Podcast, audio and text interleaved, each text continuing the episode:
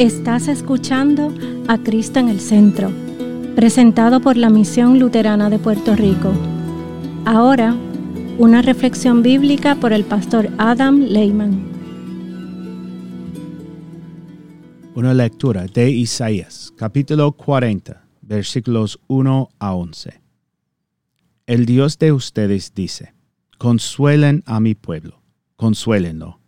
Hablen al corazón de Jerusalén díganle a voz en cuello que ya se ha cumplido su tiempo, que su pecado ya ha sido perdonado, que ya ha recibido de manos del Señor el doble por todos sus pecados. Una voz clama en el desierto, preparen el camino del Señor, enderecen en el páramo una calzada a nuestro Dios que todo valle sea enaltecido, que se hunda todo monte y collado, que se enderece lo torcido y que lo áspero se allane. Se manifestará la gloria del Señor, y la humanidad entera la verá. La boca del Señor ha hablado. Una voz decía, grita, y yo respondí, ¿Y qué debo de gritar? Grita que toda carne es como la hierba, y que su belleza es como la flor del campo.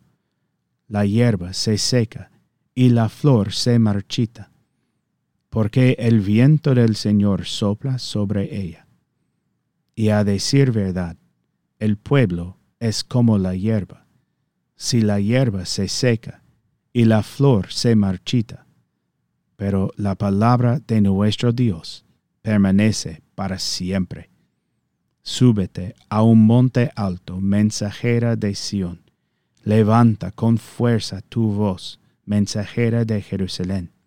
Levántala sin miedo y di a las ciudades de Judá, vean aquí a su Dios. Miren, Dios el Señor viene con poder y su brazo dominará Miren, ya trae con él su recompensa, ya le precede el galardón. Cuidará de su rebaño como un pastor en sus brazos, junto a su pecho. Llevará a los corderos y guiará con suavidad a las ovejas recién paridas.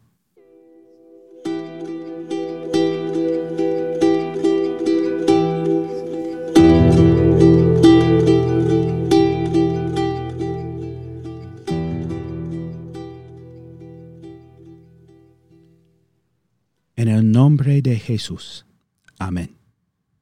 Consuelen a mi pueblo, consuélenlo. Hablen al corazón de Jerusalén. Díganle a voz en cuello que ya se ha cumplido su tiempo, que su pecado ya ha sido perdonado. El Señor llamó a Isaías para que entregara estas palabras consoladoras a su pueblo después de haber sido conquistado. Y estas palabras conmovedoras fueron particularmente alentadoras para los hijos de Israel durante este punto más bajo de su historia nacional, mientras estaban esclavizados lejos de casa como cautivos en Babilonia las ciudades y pueblos de Israel fueron destruidos junto con Jerusalén y el templo. El profeta Ezequiel habla de una visión que le mostró el Señor en la que vio la gloria del Señor partir del templo. En la visión de Ezequiel, la presencia del Señor y su bondad amorosa y perdón ya no estaban presentes entre el pueblo de Dios. Es por eso que los músicos se negaron a cantar canciones litúrgicas cuando sus captores en Babilonia exigieron canten algunos de sus cánticos de Sión, en cambio, cantaron lo que ahora es el Salmo 137. Junto a los ríos de Babilonia, nos sentábamos a llorar al acordarnos de Sión. Sobre los sauces de la ciudad colgamos nuestras arpas. Los que nos capturaron nos pedían que cantáramos. Nuestros opresores nos pedían estar contentos. Decían, canten algunos de sus cánticos de Sión. ¿Y cómo podríamos cantarle al Señor en un país extranjero?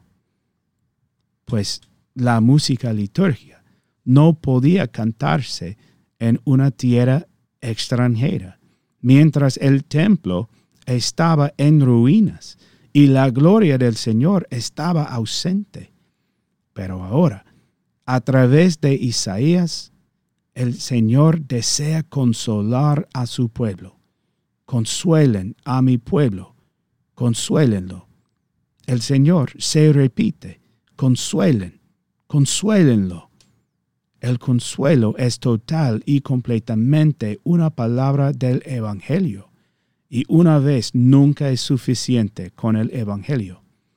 El Evangelio es siempre más de lo que esperamos, deseamos, necesitamos o merecemos. Hablen al corazón de Jerusalén.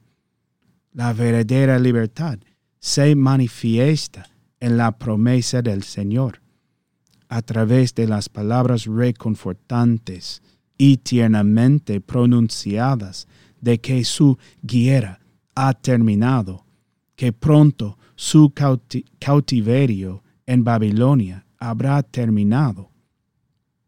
Estas palabras de libertad no son un llamado a las armas, no son un llamado a Israel para que luche y mate a sus enemigos babilonios. No, estas palabras de consuelo tratan con la guerra mucho más profunda y el cautiverio espiritual del pecado y la muerte. Díganle a voz en cuello que ya se ha cumplido su tiempo, que su pecado ya ha sido perdonado, que ya ha recibido de manos del Señor el doble por todos sus pecados el doble consuelo es el lenguaje del Evangelio, los dones dobles del Señor por todos sus pecados son el lenguaje evangélico del perdón. Una vez más, el Evangelio siempre es más de lo que esperamos, deseamos, necesitamos o merecemos. Isaías continúa explicando la liberación y restauración de Israel con la imagen de un rey que regresa a casa de la batalla. Se envían heraldos delante de él para anunciar su llegada e instar a todo el pueblo a ponerse a trabajar preparando el camino por el que llegará el rey llegando con su ejército victorioso y viajando por el desierto. El pueblo debe preparar su camino emprendiendo un importante proyecto de carretera. Que todo valle sea enaltecido, que se hunda todo monte y collado, que se enderece lo torcido y que lo áspero se allane. Este rey no es simplemente otro monarca terrenal exitoso, no. Es el Señor Dios mismo quien regresa a Sión. La gloria del Señor había salido del templo y ahora Isaías proclama, se manifestará la gloria del Señor y la humanidad entera la verá la boca del Señor ha hablado. Y así sucedió que el pueblo del Señor regresó a Israel después de setenta años en cautiverio. Para asombro de los babilonios, persas, egipcios, samaritanos y todas las naciones, el templo fue reconstruido y la liturgia fue restaurada.